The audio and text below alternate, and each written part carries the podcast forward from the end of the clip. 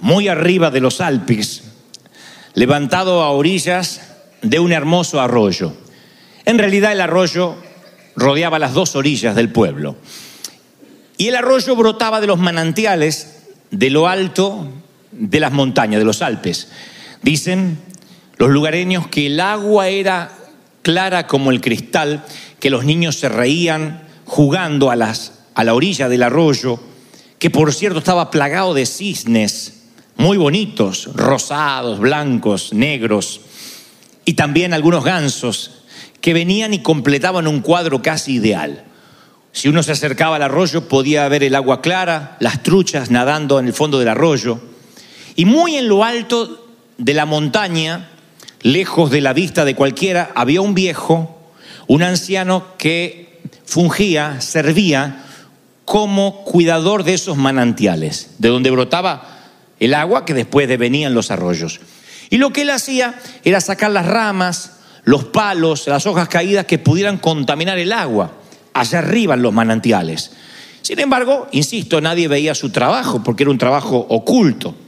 Cierto año, el Consejo Municipal decidió que tenía mejores cosas que hacer con el presupuesto público. Así que lo despidieron y el viejo dejó su puesto.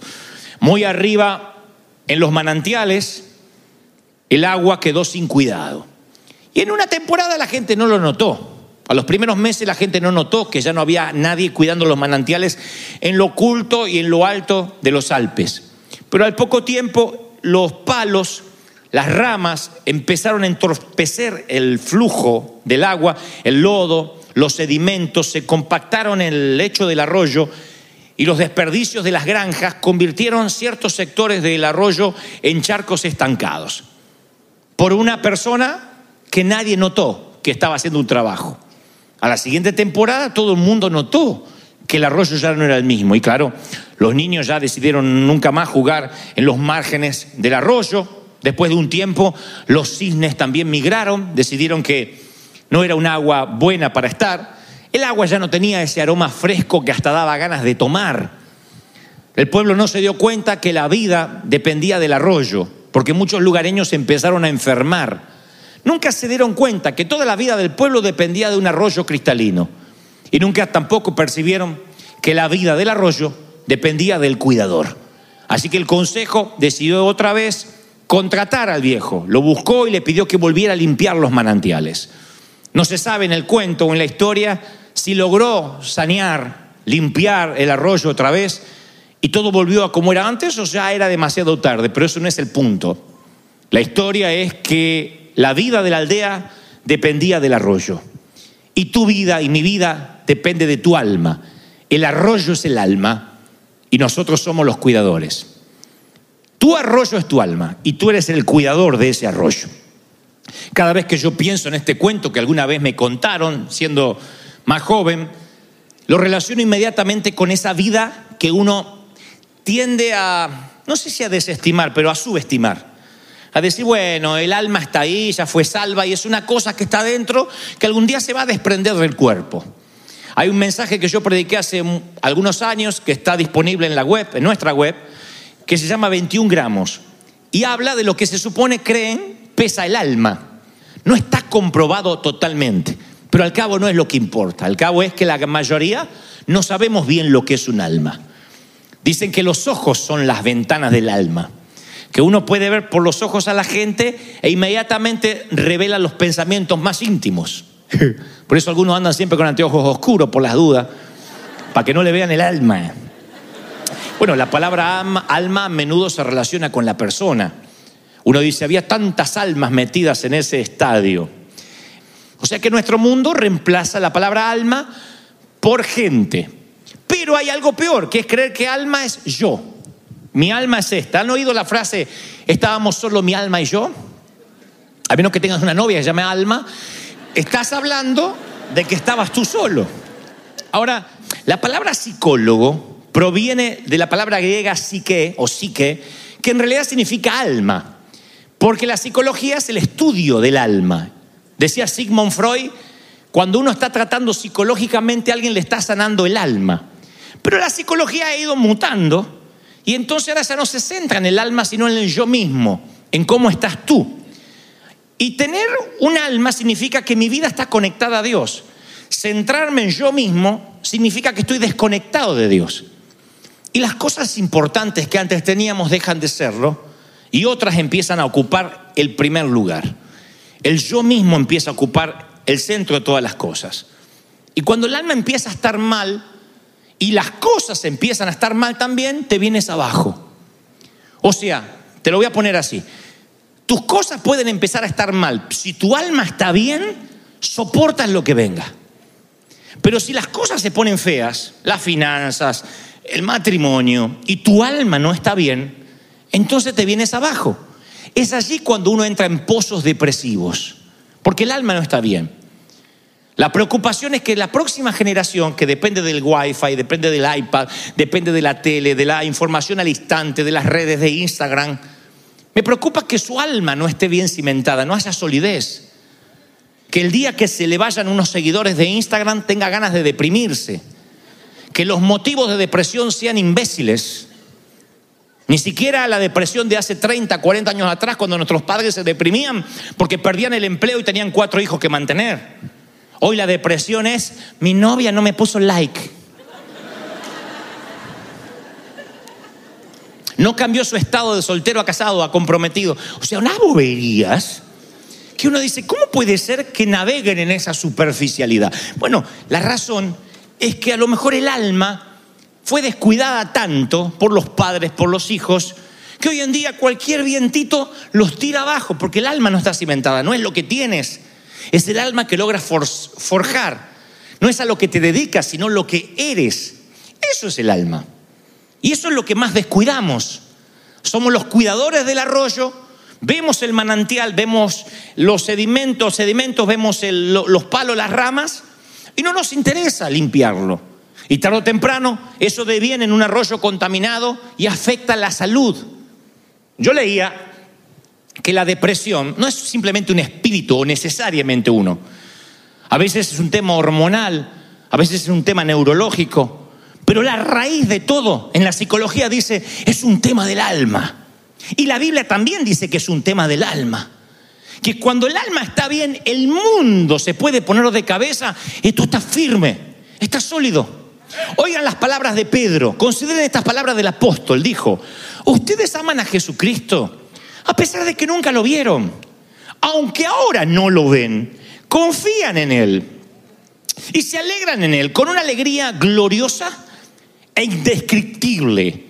La recompensa por confiar en Él será la salvación de sus almas.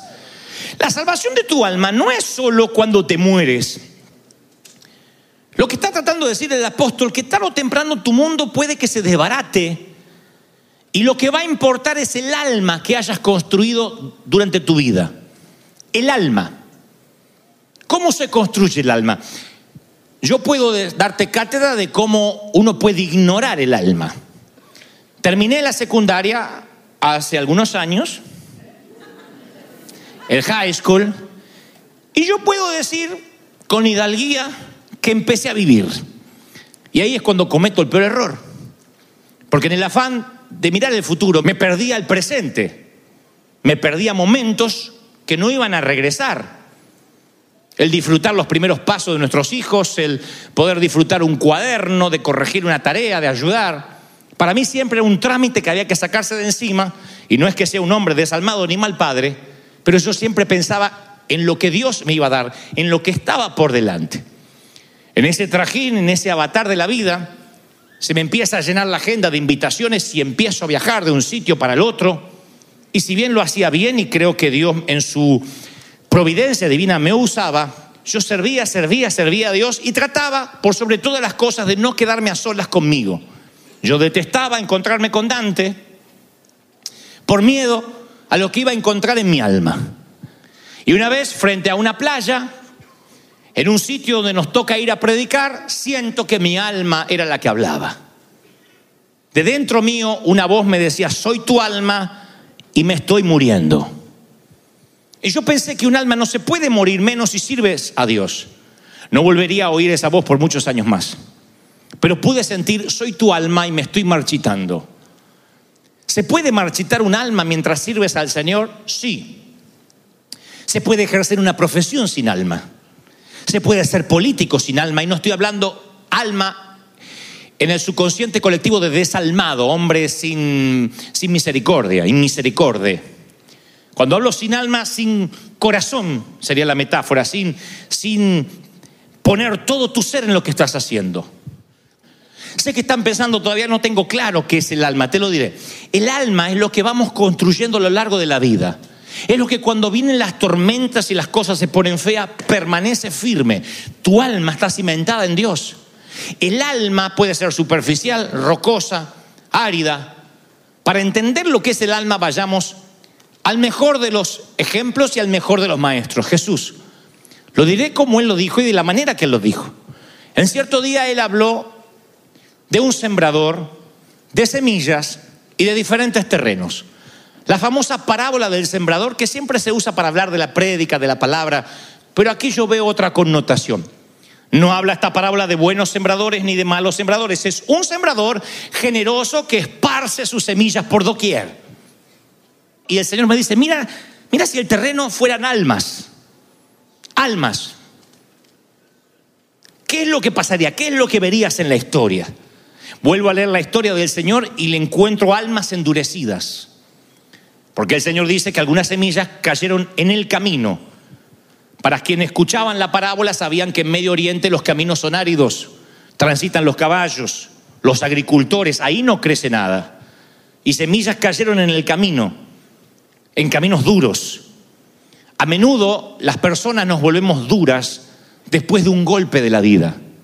Te lastiman y lo que hacemos es ponernos una concha protectora, nos ponemos algo por encima de modo que no nos vuelvan a lastimar. Hablamos de esto en domingos anteriores. Cuando una persona se vuelve descreída, surpicaz, amargada, no la critiquemos, hay que ponerse en esos zapatos y ver por qué ha levantado un muro de protección. Lo que pasa es que a uno le cuesta ponerse en los zapatos ajenos. Uno cataloga a la gente y no se mete en el sufrimiento de la gente. ¿Qué cara de amargada tiene esa? Decimos. Y a lo mejor, si la viéramos como una hija, nos enteraríamos de que esa cara de amargada es el producto de cuando niña, una infancia que a otros hubiesen dejado en el panteón.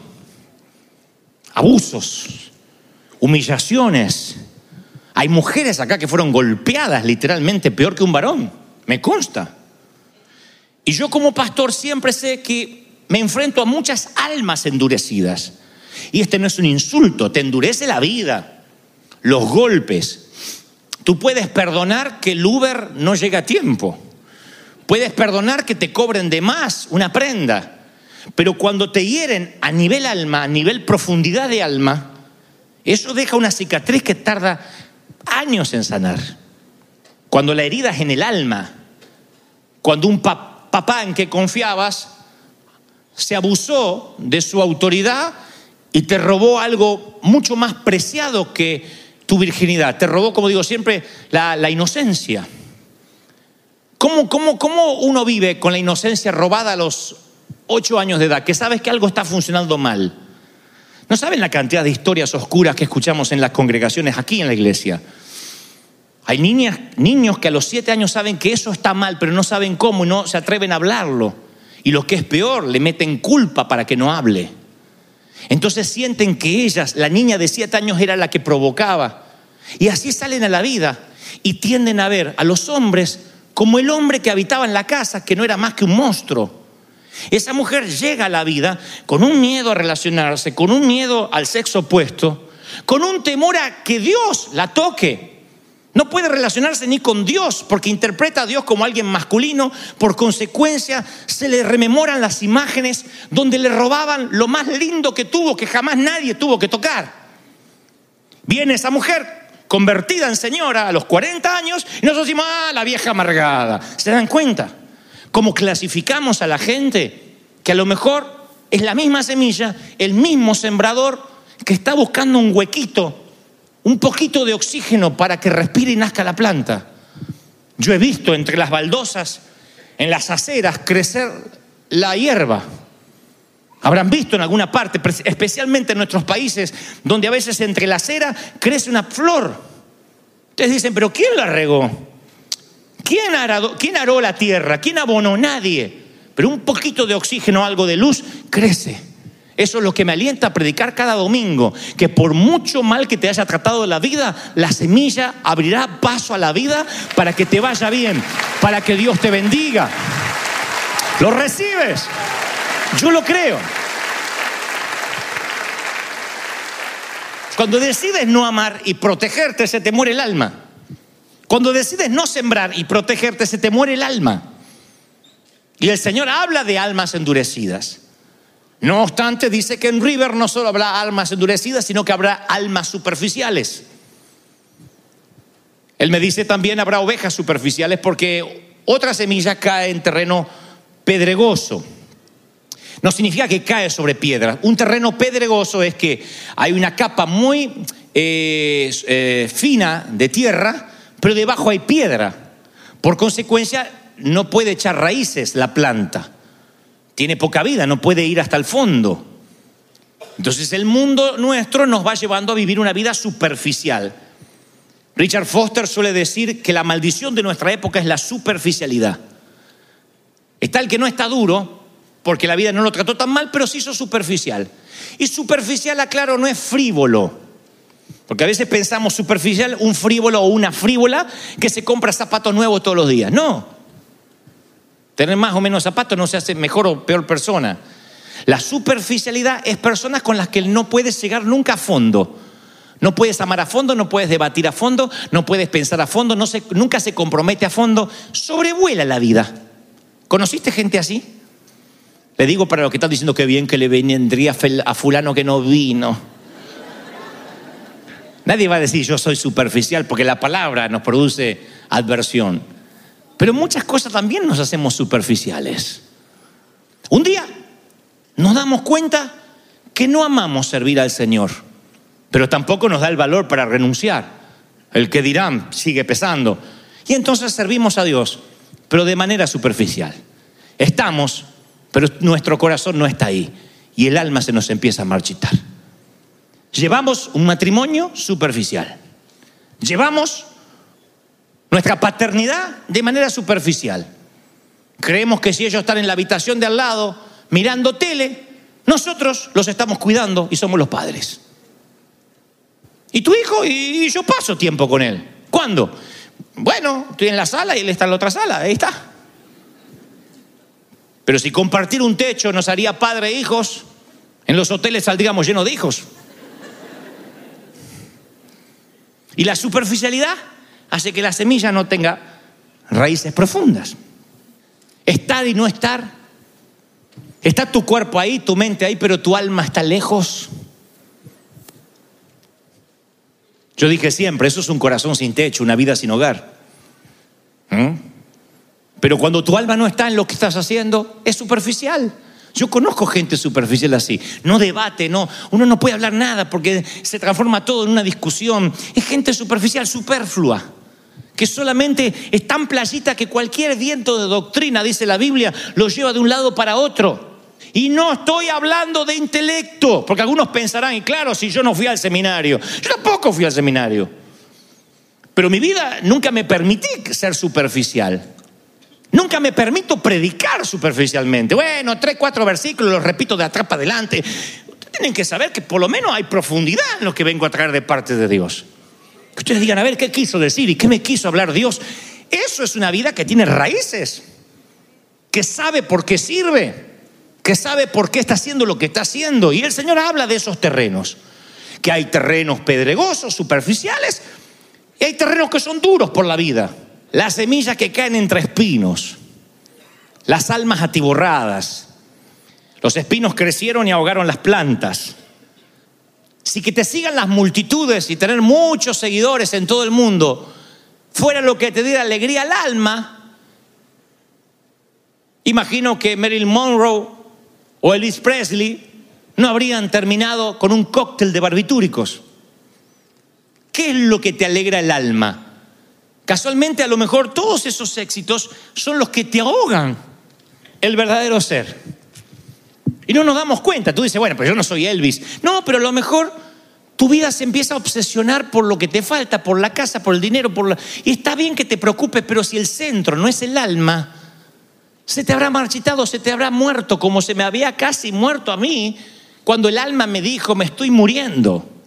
Afortunadamente salvé el alma, pero si no lo salvas, no recuperas lo que más vale, los espinos te empiezan a ahogar.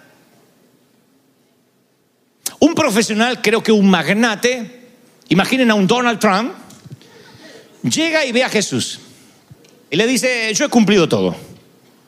Yo soy rico, sí, pero he hecho el dinero por derecha. Pero además cumple los diez mandamientos. Amo a Dios. No hay un domingo que no dejo de congregarme. Amo al Señor. ¿Qué me falta? Dime si he cumplido todas las bases. Y el Señor le dice, hey, sí, no soy hipócrita. De verdad. Eres el miembro de que cualquier iglesia quisiera tener. ¿Really? Obvio. Bueno, eso es lo que quería saber. Ya está. ¡Ey, ey, ey! No te vayas, no te vayas. Sí, sí, estaba pensando, una cosa te falta. Vende todo lo que tienes. Eso incluye el velero, las dos casas, los cuatro autos, vacía las cuentas bancarias, las cuentas en las Islas Caimán, las cuentas offshore, y haz un gran cheque a nombre de River Church. Para que lo usen con los pobres. ¿Cómo se ve que no es ella la joven rica?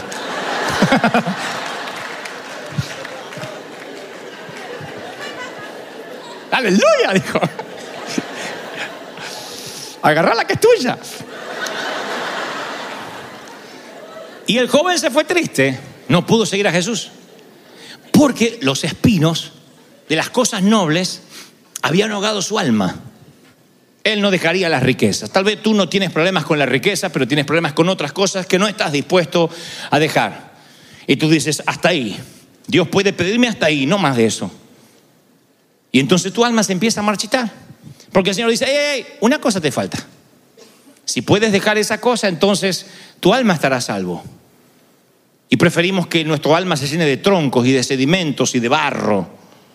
Y un día cuando nos damos cuenta, para cuando nos damos cuenta que la salud emocional, mental, física y espiritual dependía del arroyo, a lo mejor es demasiado tarde porque el viejo cuidador ya no está ahí. Pero nos atiborramos de cosas en la vida. Creemos que dejamos de importar si no estamos atareados. Si no estamos haciendo algo ya no le importamos a nadie, ni siquiera a Dios. Esta es la oración del alma. Soy tímida, terriblemente tímida. Incluso si pertenezco a la persona más ruidosa y más gritona. Solo puedo susurrar, no puedo gritar. Tal vez ni siquiera nunca me notes. Sin embargo, estoy aquí esperando. No me encuentro en la superficie de tu vida. Si miras y escuchas con paciencia y me buscas y hurgas, me encontrarás. Yo hablo mediante tu confusión, mediante tu espera, mediante tu dolor. ¿Recuerda la última vez que tartamudeaste? ¿La última vez que no sabías qué decir? Bueno, se trataba de mí. Cuando tú contemplas una puesta de sol, oyes a un niño reír o algún tema musical haces que se te haga un nudo en la garganta y corran lágrimas por tus mejillas, bueno, esa soy yo. cuando eres adicto o adicta a algún hábito secreto, yo soy a la que tienes encadenada, no tú. Yo puedo ser herida, perdida, rechazada o redimida y sembrada. Posiblemente se te vaya la vida en descubrir que lo que tienes, lo que haces y lo que dices no está relacionado con tu felicidad. Es mi salud lo que hace tu felicidad. Es que yo esté bien y limpia lo que haga de tu vida un cielo o un infierno. Soy tu alma. Y cuidar el alma no es mi tarea. Yo no voy a cuidar tu alma. Es una falacia de los pastores decir, tengo a mi cargo tantas almas. Yo a mi cargo no tengo ningún alma. Imaginen, apenas puedo lidiar con la mía, limpiar la mía. No cargo ninguna más. Es tu responsabilidad. Yo te inspiro, te predico, te traigo el menú desde la cocina a la mesa, nada más. Pero al cabo, yo no soy quien cocino para ti. Yo no soy quien prepara el menú. Yo no digo, a ver, ¿qué le digo a mis hijos? Yo digo, Señor, ¿qué quieres que le diga a tus hijos? Y entonces, ni maten el mensajero, ni aplaudan al mensajero. Sea que Dios te haga doler con las palabras o te haga elevar con lo que te diga, yo simplemente soy el cartero que hasta tu buzón trae lo que Dios me dice que te diga. Yo también tengo un alma, tú tienes la tuya, yo no soy tu cuidador. Tus padres no son tus cuidadores, esa es tu tarea. Y cuidar el alma es muy diferente a cuidar el cuerpo o la mente. El alma tiene un plazo, está prestada y tiene un plazo y se vence. El arroyo es tu alma y tú eres el cuidador. El arroyo será claro y cristalino, los cisnes nadarán en él, los niños jugarán en sus costas, o será un charco de residuos cloacales. Es tu decisión. Al cabo de la vida, cuando llegues a los años altos, vas a pensar qué alma construiste. Todo lo demás se va, las casas se pierden, los autos se rumbran, los celulares pasan de moda, las redes sociales dejarán de existir. Quedará tu alma, ahí sí, tú y tu alma. Y es lo que habrás tenido y es lo que te habrá acompañado toda la vida. Quizás sean los 21 gramos que el Señor redima, los 21 gramos que se vayan con Él. Y por esos 21 gramos tú tienes que luchar toda la vida. Todo lo demás no sirve, todo lo demás es pasajero. Sirve, pero en su debido sitio, en su debido lugar. El alma es todo lo que tienes. El alma es el arroyo y tú eres el viejo cuidador. Cuídalo. Celebra